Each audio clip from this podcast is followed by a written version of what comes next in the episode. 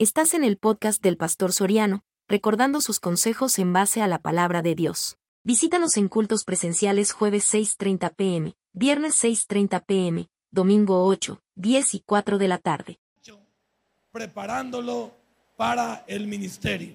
Veamos 1 Timoteo capítulo 6, versículo 11.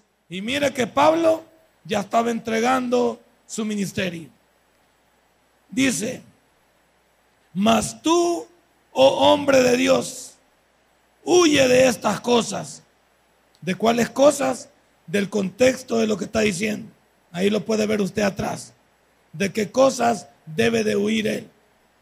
Bueno, y dice, pero tú, hombre de Dios, huye de estas cosas y sigue la justicia, la piedad, la fe, el amor, la paciencia, la mansedumbre y pelea la buena batalla de la fe. Echa mano de la vida eterna, la cual asimismo fuiste llamado, habiendo hecho la buena profesión delante de muchos testigos. Te mando delante de Dios que da vida a todas las cosas y de Jesucristo que dio testimonio de la buena profesión delante de Poncio Pilato. Que guardes el mandamiento sin mácula, ni reprensión hasta la aparición de nuestro Señor Jesucristo, la cual a su tiempo mostrará el bienaventurado y solo soberano, Rey de reyes y Señor de señores, el único que tiene inmortalidad, que habita en luz inaccesible, a quien, a quien qué, a quien ninguno de los hombres ha visto ni puede ver, al cual sea la honra del imperio sempiterno. Amén. Padre y buen Dios, aquí hay un verdadero hombre de Dios como Pablo, exhortando a un muchacho como Timoteo, para que entienda que la manera de buscar a Dios es con un corazón íntegro, con un corazón nuevo, con un corazón diferente. Y lo invita a ser un hombre de Dios y lo invita a ser un verdadero hijo de Dios. Como en esta tarde vamos a predicarle a mis hermanos acerca de la bondad de ser verdaderos hijos de Dios. En el nombre de Cristo Jesús hemos. Amén y amén. Hermano, Pablo, Pablo ha sido en el Nuevo Testamento un hombre totalmente diferente. Un hombre que vivió para Dios. Un hombre que aunque fue un perseguidor de la iglesia, aunque muchas de las cosas él las testifica en el libro de los Hechos y en el libro de Gálatas y de los Efesios, fue un hombre totalmente fuera de serie en el Evangelio.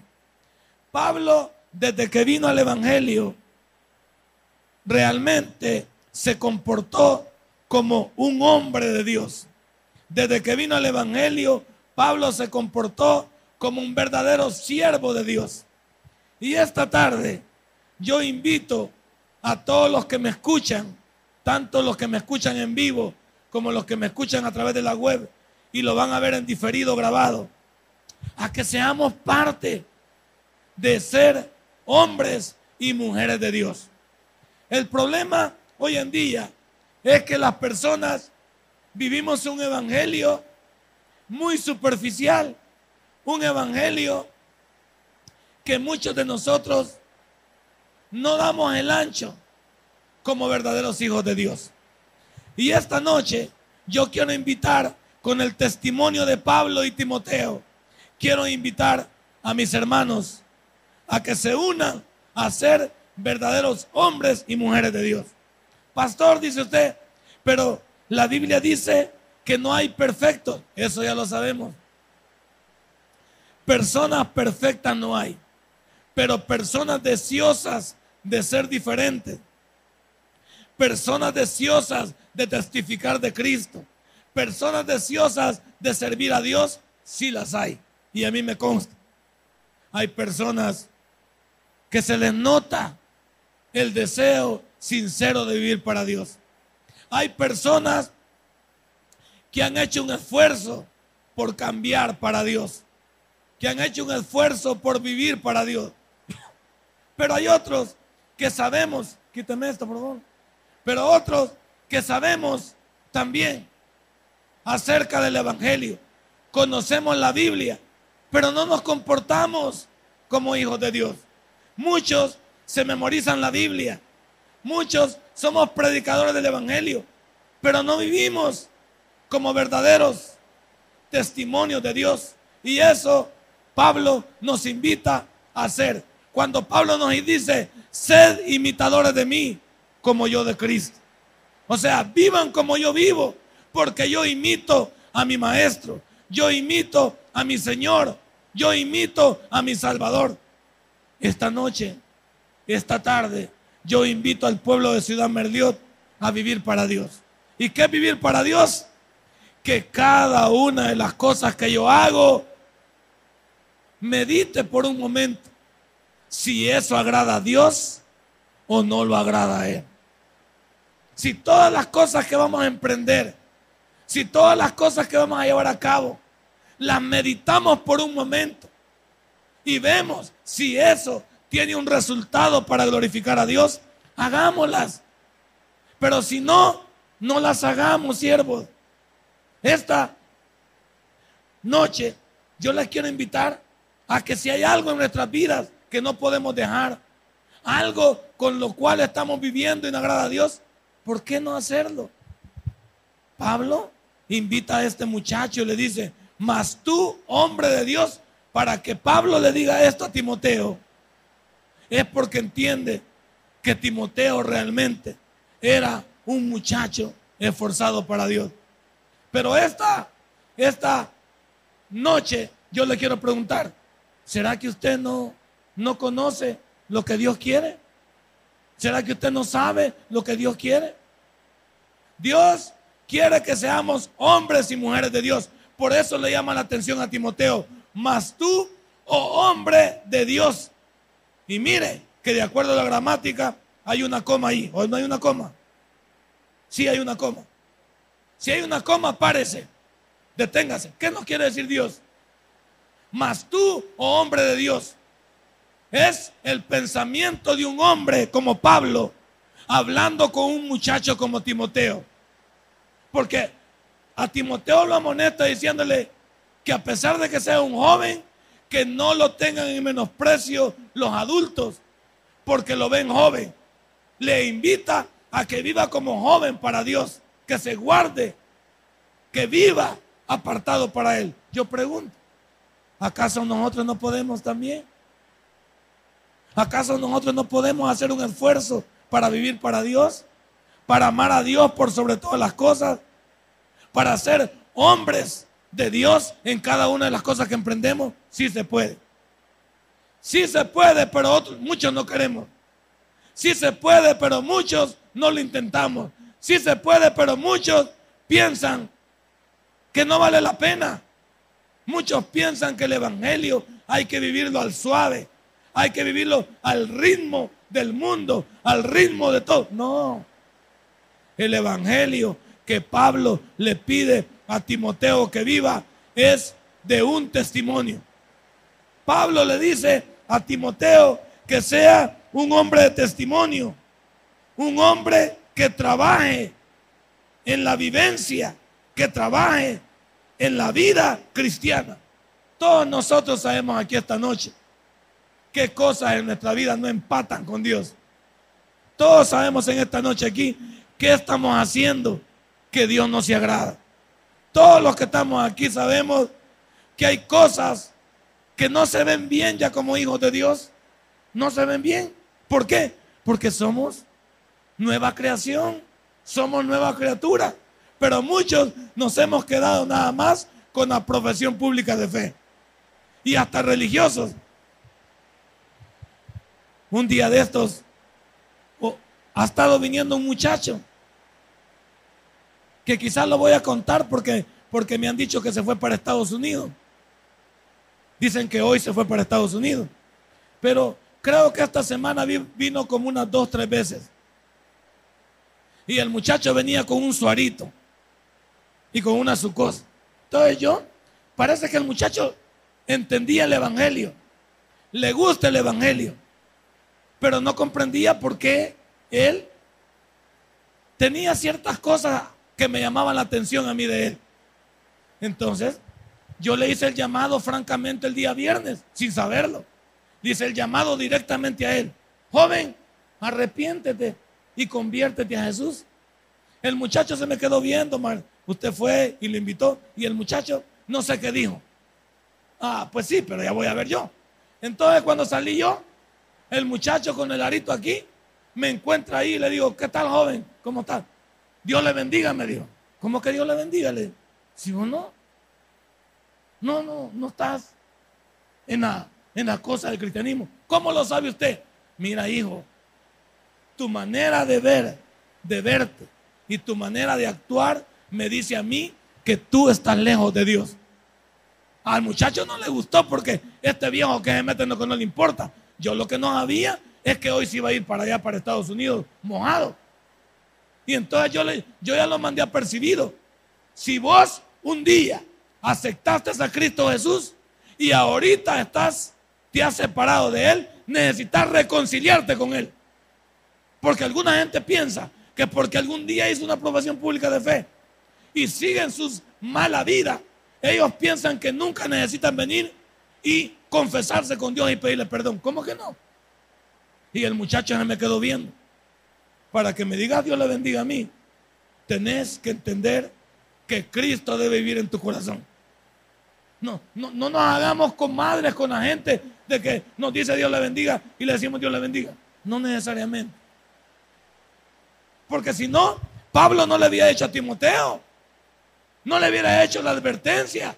Y muchos vivimos un evangelio superficial. Un evangelio donde nos saludamos, venimos a la iglesia, servimos, eh, diezmamos y tal vez venimos a todos los cultos. Pero no ha habido un verdadero cambio en nuestra vida. No ha habido un verdadero sentido de cambio. Porque cuando hay un sentido de cambio en mi vida, se nota en mis actitudes. Si este muchacho dice eso, hay que quitarse ese arito, pues. Hay que quitar esas cosas que no me hacen ver. Hoy me estaba diciendo el Kevin que me va a invitar a predicar a una iglesia donde aceptan a las personas tal como son. La iglesia Heaven, ¿de qué es? Dicen que ahí llegan como lleguen y los aceptan. Y entonces ese tipo de iglesias se tratan de hacer humanas, se tratan de hacer filosóficas, se tratan de hacer psicológicas, como diciendo, venga como esté y lo recibimos. Sí, venga como esté, lo recibimos, pero de un paso de cambio. Usted viene todo loco, viene con todas sus ínfulas del mundo, pero cuando viene a la iglesia, significa que cuando Dios lo comienza a cambiar, su vida va a dar un cambio. Su vida va a dar una tendencia hacia el cambio. Entonces me dice Kevin, no, si en esa iglesia en esa iglesia todo se vale. Ah, bueno. Por ese tipo de iglesia donde todo se vale, entonces nosotros estamos amolados.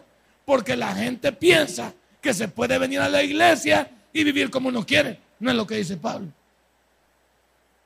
Pablo se dirige a Timoteo porque lo conoce. ¿Quién ganó a Cristo a Timoteo?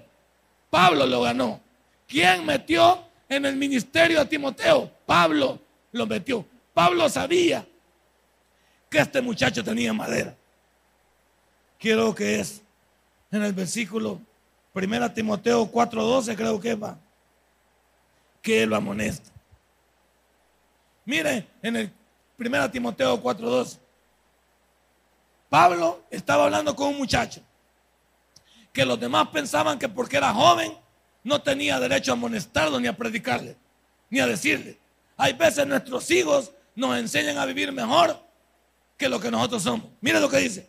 Ninguno tenga en poco tu juventud, sino que sea ejemplo de los creyentes en palabra, conducta, amor, espíritu en prueba. ¿Ah? ¿Por qué Dios se dirige hacia Timoteo? Porque había mucha gente que piensa que porque somos personas así recién venidas. No necesitamos acercarnos bien a Dios y arroparnos con lo que Él significa para nuestra vida. Desde aquí, Pablo ya veía algo diferente en este muchacho. Y yo voy a decir algo. Y, me quito el sombrero. Aquí se me quita el sombrero. Hay muchos jóvenes en la iglesia que, que nos dan un ejemplo de cómo vivir. Yo aquí hay jóvenes que me dan un ejemplo de cómo vivir. Y no digo nombres para no avergonzar a otros. Porque si digo unos, van a decir, si no me digo a mí, significa que yo soy el diablo. No voy a mencionar eso. Pero aquí hay muchachas y muchachos que me dan un buen ejemplo de cristiano. Mejor que un montón de viejos que estamos atarantados. Un montón de viejos desenfocados. Un montón de viejos desorbitados. Un montón de viejos que no sabemos qué queremos. Hay un montón de bichos aquí.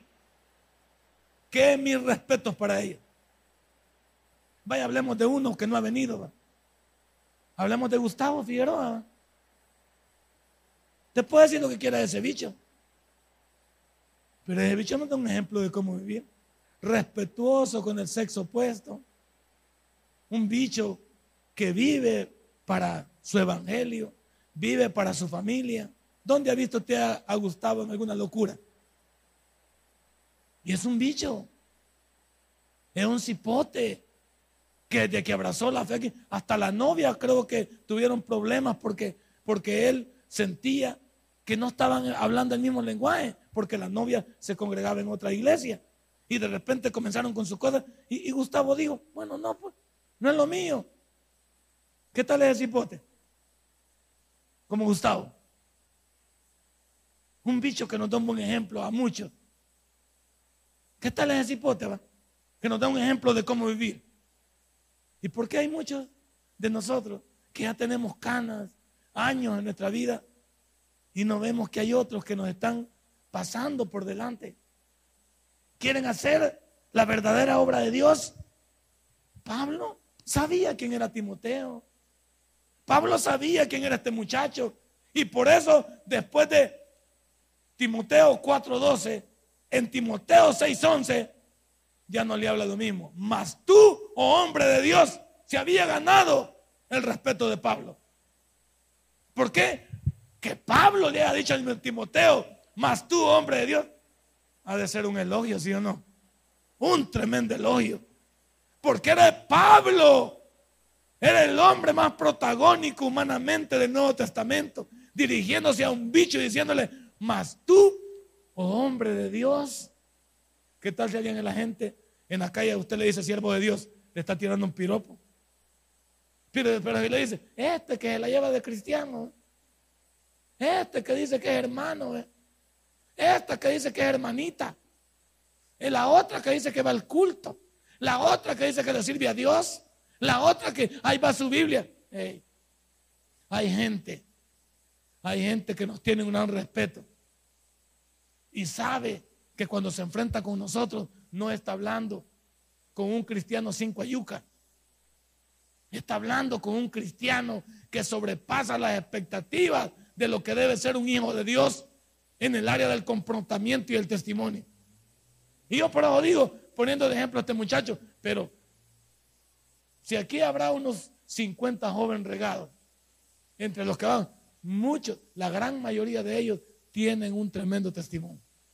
Y los felicito. Si me han enganchado, no sé. Pero lo que yo he podido ver aquí son personas, y yo puedo decir, hombres de Dios, mujeres de Dios. Pero hay muchos que el título nos queda grande. Y ya vaya cada quien agarrando su pedazo. Hay algunos que el título nos queda grande. Mas tú, oh hombre de Dios, le dice Pablo a Timoteo. Y después le dice, ahí le dice, Huye de todas estas cosas. ¿De qué cosas tenía que huir Timoteo? De lo que daña la vida espiritual. De lo que daña el que yo testifique a los demás. Todos sabemos aquí de qué padecemos. Pues de lo que tenemos que cuidarnos, tenemos que cuidarnos. Hay cosas en las cuales usted no le causan ningún problema, pero hay cosas que lo sacan a usted de sus casillas. En esas debemos de reparar. Usted sabe cuál es su problema. Puede ser el, mal genio. Puede ser el mal vocabulario. Puede ser, tal vez, el que usted sea una persona que todavía está en negocios ilícitos. Puede ser la infidelidad que usted no, de la que padecen todos los hombres. Hasta en el Evangelio, el, problema número uno de los hombres son las mujeres. Nadie dice amén, pero yo sé que es cierto. Todos los problemas de nuestros son mujeres. Porque no estamos, porque somos, eh, eh, no podemos ver a una mujer porque ya no nos alborotaron las neuronas. Y ese es el problema de los hombres, que no nos podemos quedar quietos. Aparentemente aquí nos vemos alentados. Pero cuando estamos solitos, quisiera ver yo. Cuando estamos solitos, ¿cómo se saborea? ¿Cómo se nos van los ojos? ¿Cómo nos, desquiciamos de la mente? El problema número uno de aquí, de este país, es la infidelidad. Nadie quiere vivir como Dios manda, con un matrimonio, con una mujer, con un hombre. Nadie quiere vivir así. Y Pablo sabía que en su tiempo también era lo mismo. Mas tú, oh hombre de Dios, huye de estas cosas. Lee el contexto de qué cosas debía vivir. De qué cosas debía vivir de todo lo que le venía diciendo. De que todas esas situaciones que a uno realmente no le permiten vivir como hijo de Dios. ¿Ah? ¿De qué cosas? Y hoy no es nuevo. Pablo nos invita a huir. ¿A huir de qué? De lo que me daña. De lo que me hace ver mal. De lo que me... De lo que hace ver mal mi cristianismo. Hay veces la gente, dígame si no me equivoco, nos juzga todos bajo la misma vara y no todos somos iguales. Ah, usted es uno de los cristianitos. No, momento. Momento. Anda, tráeme la, la volada ahí arriba, la, la, trompeta. Porque ya no voy a usar la campana. Hoy voy a usar la trompeta para los que están durmiendo. Entonces, hermano, no podemos, no podemos vivir pensando que somos perfectos. Estamos sujetos a una materia y a un mundo que nos invita al pecado. O nos dicen así el viernes. ¿Qué dicen el viernes? La gente en las redes sociales. Hoy es viernes y el cuerpo lo sabe. Para ir a chupar, para ir a fumar, para ir a fornicar. Hoy no traes de volado, pero voy a sacar este volado. Hoy aquí tengo Que los que estén durmiendo, aquí los va a levantar de un sol. Sí, porque no es tarde aquí, está una tarde fresca, pero como que le estoy diciendo a Ruro mi niño de aquí arriba. ¿A dónde estaba? ¿Ah? En las redes sociales, el día viernes aparece. Hoy es viernes y el cuerpo lo sabe. Eso significa vivamos en desmadre a partir de este día. Fumemos, chupemos, forniquemos, adulteremos y hagamos. ¿Por qué? Porque quieren decir que con eso el cuerpo es feliz. Porque satisfago los deseos de la carne. No dice, hoy es viernes y Cristo me espera en mi culto de milagro. Ni Kevin Santa María ni Kevin Martínez dice eso. Está pensando. Está pensando dónde va a ir. Nadie en las redes sociales oigo, hoy es viernes y es un buen día para darle gracias a Dios. Y el domingo reunirme en mi iglesia para decir, nadie dice eso, ni los cristianos. A los cristianos, a esos le dan like, que el cuerpo lo sabe, ya se sienten le dan like así para someramente, para que no se note. Pero los mismos cristianos estamos en lo mismo. No, hermano, si uno hay que ir a la iglesia, pero ni tanto hay que darle el cuerpo. Además, ¿qué es una canita al aire? Dios no me va, no me va a castigar ni me va a mandar al infierno por una canita al aire. ¿Cuántos piensan así? Como en la iglesia grandota, pecados veniales y mortales pecados blancos, azules, rojos y anaranjados. Hermano, pecado es pecado. Y Pablo invita a Timoteo a huir de una vida desordenada. Y esa vida desordenada lastima a los que no han venido a Cristo, porque los corre el Evangelio. ¿Qué dicen? Para ser igual que este, ¿para qué voy a ir? ¿Ah? ¿O no dicen así? Para ser igual que este. No, no tengo nada. Este va a la iglesia, pero por gusto, siempre de tranza, siempre de malcriado. Hermano, ¿de qué debes de huir hoy para no afectar a Cristo y a su evangelio? ¿De qué debemos de huir hoy? Mañana es lunes. Ok, mañana es un buen día para testificar de Cristo. Mañana es un buen día para pasar el mensaje. Mañana es un buen día para poner en las redes sociales. Hoy es lunes. Y Cristo bendiga esta semana. Bendiga a mis hermanos. Bendiga a mi familia. Hoy es lunes y es un buen día para comenzar una nueva vida. Dígalo. Por eso le invito a que, a que se meta a las redes sociales, pero para publicar algo que beneficie, algo que ayude. No, que hoy es lunes y de las gallinas ponen. Ahí va con su, ahí va con ese pesimismo. Hoy es lunes.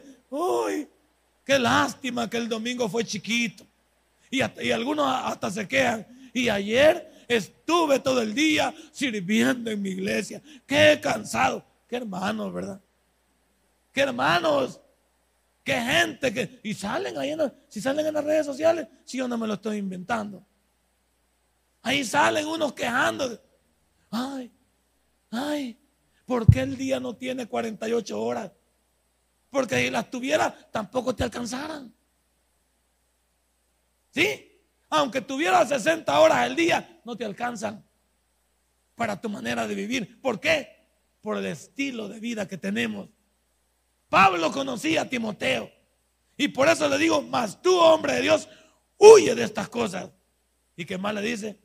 y sigue la justicia. La primera. Lo primero que tenemos que atacar hoy en esta tarde, la justicia. No, no le pida justicia a Dios si usted no es justo en lo que hace. ¿Entiende eso? Muchos queremos que Dios sea justo con nosotros. ¿Somos justos nosotros con los demás? El que tiene negocio da el precio correcto al producto de calidad correcto. Si vemos algo nosotros que le pertenece a alguien, somos capaces de dejarlo ahí y saber que le pertenece a otra persona. Somos justos a la hora de ver un matrimonio que está luchando y no le caemos encima como pirañas para destruirlo, sino que oramos por ese ministerio, lo tomamos, lo somos justos para eso. La justicia, todo el mundo pide que sean justos con ellos. ¿Somos justos nosotros con los demás? ¿Somos justos a la hora de trabajar? Cuando usted va a trabajar, ¿cumple con su horario de ocho horas o es sindicalista? Porque en este país ser sindicalista es el aragán. ¿Cuántos son sindicalistas aquí? Solo Kevin Martínez. Gracias, gracias por tu honestidad. Ser sindicalista en este país es ser aragán. Y lo digo sin, sin ánimo de esconderme. El que se mete a un sindicato es porque no quiere que lo despidan por Aragán. Quiere trabajar las horas que él quiere. Retar a su jefe y decirle no lo hago. ¿Por qué? Porque si le hacen algo, va a quejarse con el secretario nacional de los sindicatos para que lo apoyen. No, hombre, no, hay que adherirse a lo malo. Y hay hermanos que le digo, no busquen el acuerpamiento de lo malo. Y hay hermanos que son sindicalistas Sandoval, vos has sido sindicalista, tenés cara de sindicalista. No. Hay hermanos que, que, están en el sindicato. ¿Ustedes creen que el sindicato qué es? Sindicato es de choque. Siempre es para llevarle la contraria. Mire, mire hoy, mire hoy, mire cómo son los sindicatos. Hoy que el salario mínimo subió, qué barbaridad. Un 15% en tres años significa un 5% al año. De manera que usted ganaba 300 dólares, le están aumentando 15 dólares en el mes. Y así como está la canasta básica, está todo creo. Y, y sabe lo que dijo el representante de los trabajadores delante de la neta. ¿Y qué dijo? No dijo, si no se puede hacer nada. Y como allí dijeron y expusieron y nos pareció correcto. donde deben de luchar por las, las cosas, no luchan. Donde deben de decir la verdad, no la dicen. No sé si porque les conviene o no les conviene. Pero 15 dólares, que yo estoy aventurándome porque es el precio más alto y no hay 300 dólares de salario mínimo aquí. Andan 251 o 153. Eso significa que andar por dos y algo. ¿No cree que es una burla eso? Pero ahí nadie dice nada. Hablemos de justicia. ¿Usted cree que el patrón no pierde? Inmediatamente que entre el salario mínimo y subes a 12 bolas, ¿qué va a comenzar a pasar? Le comienzan a subir a la crema. Le comienzan a subir el queso. Le comienzan. ¿Ay? Y no siempre salimos amolados, pues. Bueno, dejemos la política porque lo mío es pastoral. No va a ser a un lado. Solo estaba explicando lo que unos hacen y, no lo hacen muy bien. ¿Ay? Entonces, usted cuando vaya a su trabajo, haga el trabajo en las ocho horas que le corresponde. Deje andarse escondiendo en el baño para leer el periódico. Cada rato va al baño como que tiene cintería. Haga su trabajo. No se robe, no se robe las cosas de ahí de la, de la oficina. No se traiga lapiceros, ni se traiga llaveros, no se traiga ninguna cosa. Deje las cosas ahí. Respete las herramientas de trabajo. Respete a sus compañeros respete a su jefe. Respete, Eso significa ser un cristiano en una empresa como esa. ¿va? Y la gente que va a decir de usted, o este es pamado o es cristiano. Porque la gente nos mide, o este es bruto o es cristiano. Porque solo los cristianos se comportan. Si tiene razón. Porque los cristianos somos diferentes. Le guste o no le guste. Somos diferentes. Cuando hablamos, se nota. Hoy al pastor que le dije de la mañana, ya le hablé para regañarlo. Digo, vos no te luces ser así, le digo. Vos pareces Nelson Soriano y yo parezco vos. Yo he sido así, pero vos no. Dedicate a otra cosa. ¿Por qué? Vos sos un tremendo siervo de Dios. Y no te luces estar metido en cosas que no edifican. ¿Por qué? Porque lo primero que la gente ve es, ve y es pastor. Ve y es hermano. Y dice que va a la iglesia. ¿Dónde se congrega? En el tabernáculo de Merliot. Ya voy a llamar al pastor para contarle. A ver si usted hace lo mismo ahí en el culto. La gente sabe. La gente sabe. Deje de ir a pedir incapacidades al seguro si no está enfermo. Porque usted tiene un pariente médico que le firma las incapacidades. ¿Verdad? Hermano, hermano Vicente le firman varias, le firman por meses. Hay veces. Incapacidades. No. Nosotros ya no somos así. Si algo, si algo también nos, nos pagaron de más, somos capaces de regresar lo que nos sobra. Un día a mí en el banco agrícola, no lo digo para, porque duele, en el corazón así carnal, duele regresar. Yo fui a cambiar un cheque de 300 colones. Y la señora cuando me regresó en el bote, porque fui al autobanco, me regresaba 700 colones. Yo cuando lo vi me emocioné. Dije que cajera más dunda. Y dije yo, bueno, Dios lo ha permitido. Dios me da esta bendición. Gloria a mi Señor Jesús. Porque mi Dios me quiere. Como yo ando bien, mi Dios. No, yo pensé, cuando a esta cajera le hagan cuenta, le van a faltar los 400 colones. Pero eso me, quedé. No le digo que demasiado a usted como cristiano. No, primero se me desniveló el cerebro. 400 bolas, dije yo. Al que es dundo ni Dios lo quiere. Ah, ¿Qué? Y después me puse a pensar, ¿qué tal si ella fuera mi pariente? Fuera algo mío. Y en la tarde cuando le ¿sabe que cuando le faltan las cajeras, a ella se los descuentan? ¿Sabía usted eso? Para que no ande de abusado, usted que le han dado vuelto de más y no lo devuelve. Y entonces yo me puse a pensar y le digo, señorita, de cuánto fue el cheque que yo le di para, porque yo pensé que me había equivocado por las dudas de ella. ¿Qué tal si fue de, de 700 el que le mandé? Y yo lo vi de 300. No, le pregunté, señorita, ¿de cuánto es el cheque que le mandé? De 300 es, caballero, me dijo. Entonces, le mando otra vez la cajita para que vea, por favor, y me lo corría. Y ella se puso enojada, fíjese. Y me dice, yo le he contado bien, solo le pido que lo cuente y le dejé la cajita. Y cuando quizás lo contó, me dice, discúlpeme por la manera en que le di. Discúlpeme. Y le agradezco, me dijo, que lo haya devuelto. ¿Qué tal si yo me hubiera quedado con 400 bolas? ¿Cuánto, ¿Cuánto me hubieran dudado esos 400 pesos? Si yo como hijo de Dios es un dinero que no me pertenece. Es un dinero que no es mío. ¿Usted podría hacer lo mismo? ¿Podría usted saber que un cristiano se comporta diferente? ¿Que un cristiano contesta diferente? ¿Que un cristiano sabe? Hoy en el, no en el mediodía le digo que se me, se me tupieron las teclas. Fuimos a evangelizar al, aquí al, al Diego, ¿cómo se llama? Daniel Hernández. Y yo estaba evangelizando a una señora y se acerca una maestra. Y yo ni la, le, aseguro que no la vi. Se me acerca y de repente me dice, contesta pasmado y me pega una pechada.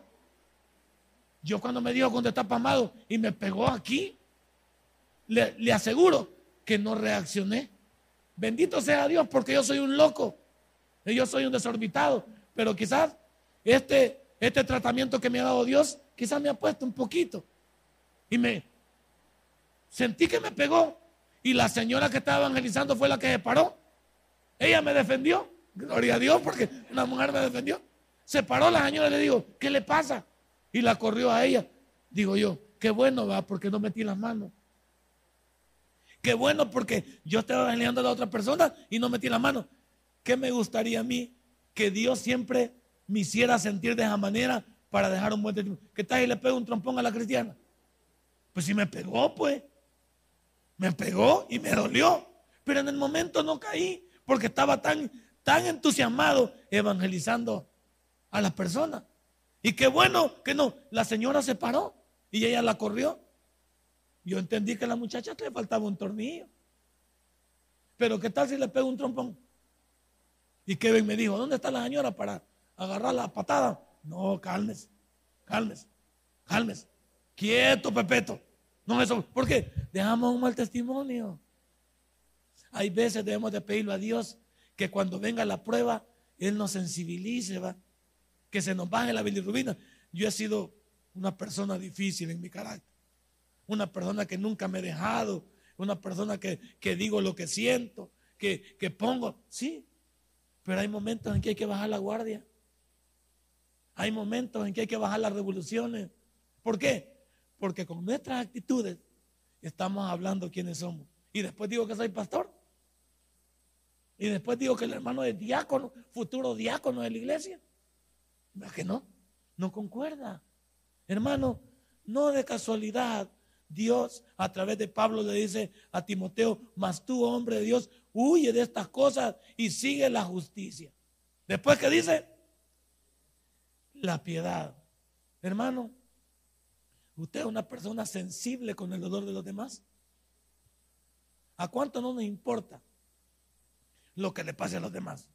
Tú me venías contando, o quién me venía contando ayer de un accidente de una moto, de un niño, una pareja que llevaba un niño. En el carro lo venían contando, yerno. ¿Ah? Gustavo lo venía contando. Que hubo un accidente grave de una moto que traía una parejita con sus niños. Mira el cuadro.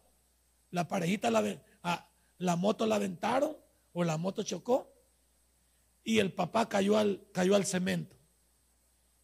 Con tan mala suerte quizás o perdió los sentidos o se murió. Y la niña le decía al papá, papito, levantate. ¿Qué tal ese cuadro? Vi una niña en pleno accidente diciéndoles, papito, levantate, despertá, papito.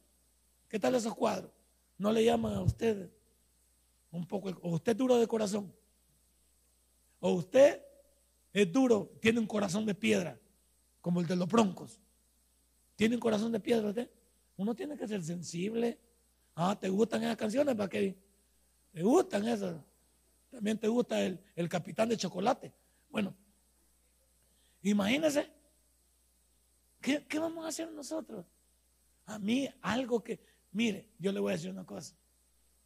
A mí algo que me conmueve es la enfermedad, el dolor ajeno, a mí me vuelca. Yo quisiera hacer muchas cosas.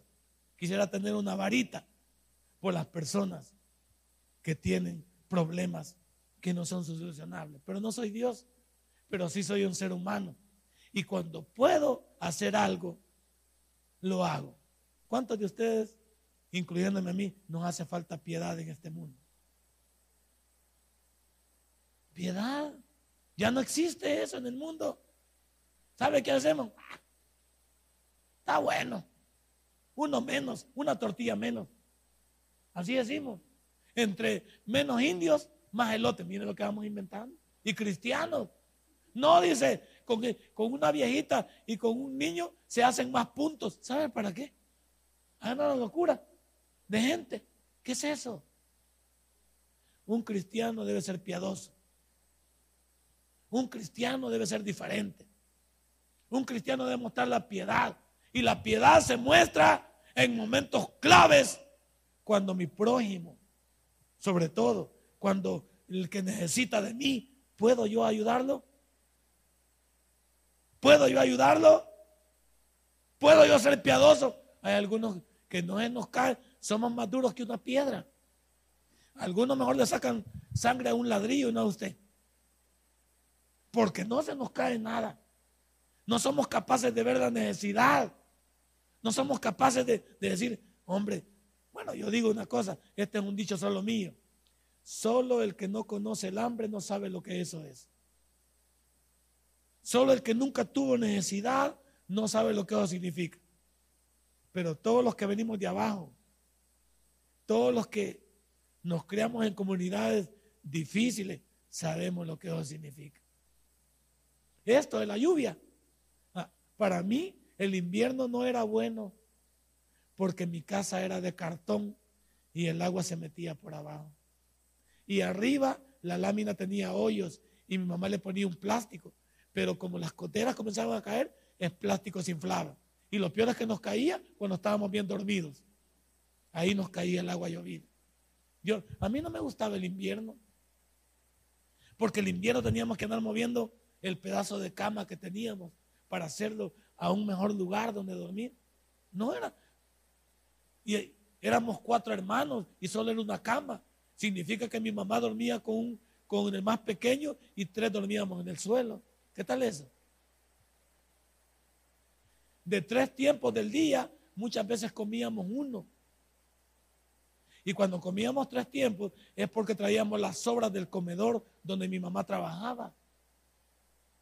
Porque mi mamá traía las sobras para en la noche y con eso comíamos. El que no conoce eso no sabe qué es eso. Y, lo admiro porque usted ha tenido una vida en la cual Dios le ha permitido que tenga personas que se preocupen por usted. Gloria a Dios. Y tampoco le deseo que tenga eso para que lo conozca. Pero debería de ver lo que otros han pasado. Para tener piedad por otros, hay que conocer lo que eso significa. Para tener piedad por los demás, hay que saber por qué eso nos invita a hacerlo. No, no, la vida que muchos llevamos, no. Yo me calcé hasta los, hasta los 13 años, me calcé. Imagínate cuando pisaba un guiste y se me metía en la, en la planta del pie. Esa, por decirte algo, cuando le pegaba una piedra también que me trompezaba, se me reventaba la uña y se me levantaba. Y como en aquellos tiempos uno no iba al hospital, sino que se echaba lodo y se orinaba sobre ella nada más uno. Esa era la, vitamina de uno antes. ¿O estoy, yo mintiendo para aquellos que hemos andado?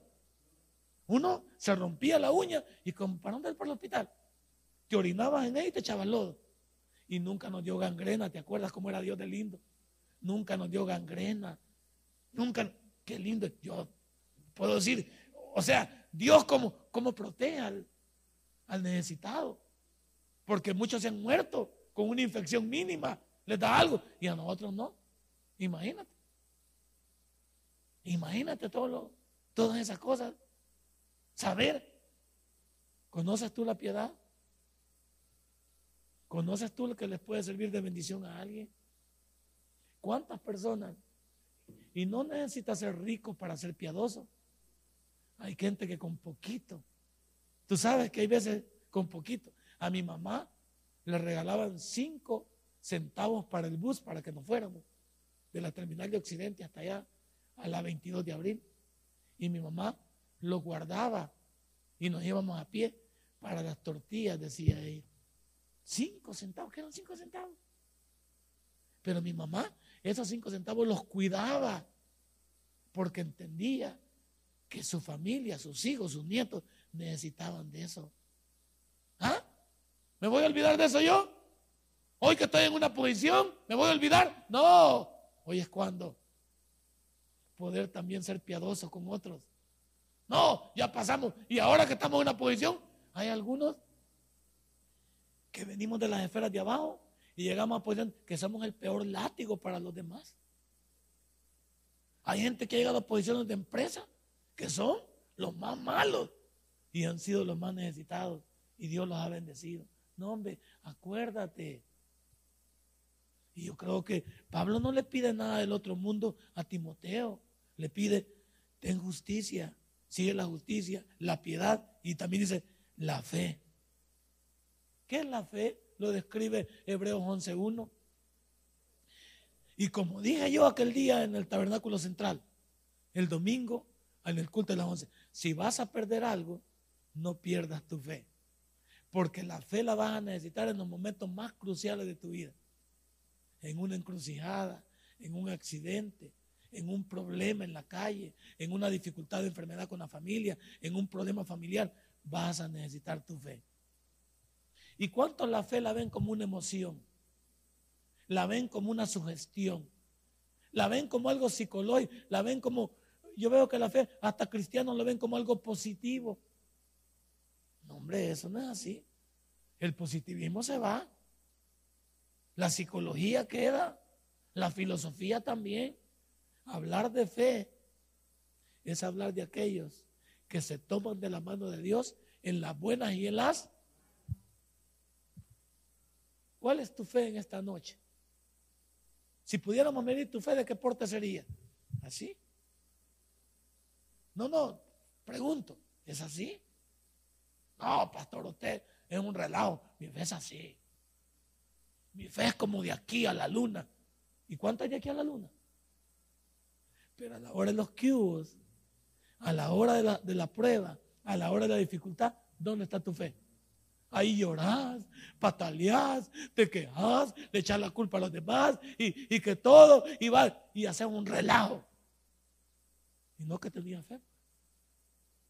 La fe es para los momentos cruciales. La fe es cuando, como cuando te dicen y no te dan buenas noticias. ¿Ah? ¿Ah? No, fe en las buenas, tenés tu carrito, tenés tu trabajo, tenés comida, tu casa. ¿Y qué fe va a necesitar ahí? ¿Qué necesitas ahí? Vos vaya. Vos sos un cipote. Vos no, no has experimentado tu fe todavía. Sos un bicho. Tus padres se preocupan por ti. Gloria a Dios. Pero va a llegar un momento que tu fe se va a activar cuando tú seas el patrón de tus sueños y de tu familia. Y lo que has aprendido aquí, ahí lo vas a ejecutar. No, ahora no. Y, ustedes los jóvenes que tienen la oportunidad que sus padres les den, no se preocupen, gloria a Dios, aprovechenlo, vívanlo. Pero no se olviden que se van a convertir en adultos, en responsables, en personas que tengan que sacar la cara y dejar el pellejo por su familia, por sus sueños. Por... Ahí vamos a ver.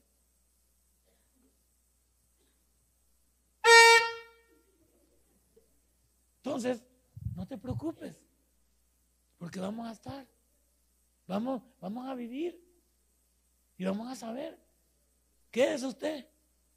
¿Usted es una mujer y un hombre de Dios? Gloria a Dios. Por lo menos uno. Dos que diga. Dos y medio. ¿Qué es usted?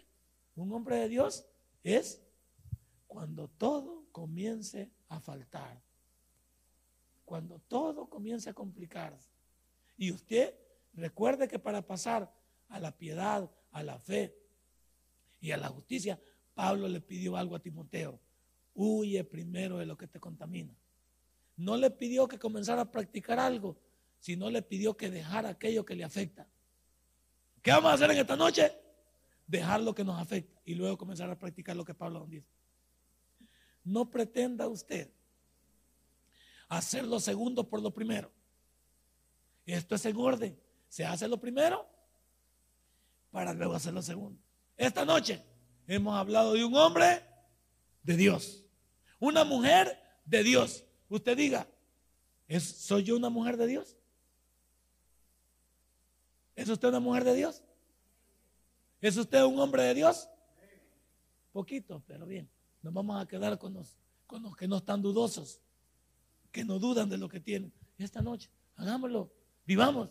¿Por qué? Porque Pablo, cuando se dirigió a Timoteo, conocía a este muchacho y sabía que estaba lleno de imperfecciones, pero que tenía el deseo de agradar a Dios. Usted y yo somos los mismos. Yo lo conozco a usted también poco y usted me conoce poco a mí, pero quien nos conoce mejor es Dios. Y Él, y Él es quien va a sacar la cara por nosotros, siempre que nosotros nos querramos. Denle un fuerte aplauso a nuestro Dios. Padre, buen Dios, gracias por Pablo. Si este mensaje ha impactado tu vida, puedes visitarnos y también puedes buscarnos en Facebook como Tabernáculo Ciudad Merliot. Sigue con nosotros con el siguiente podcast.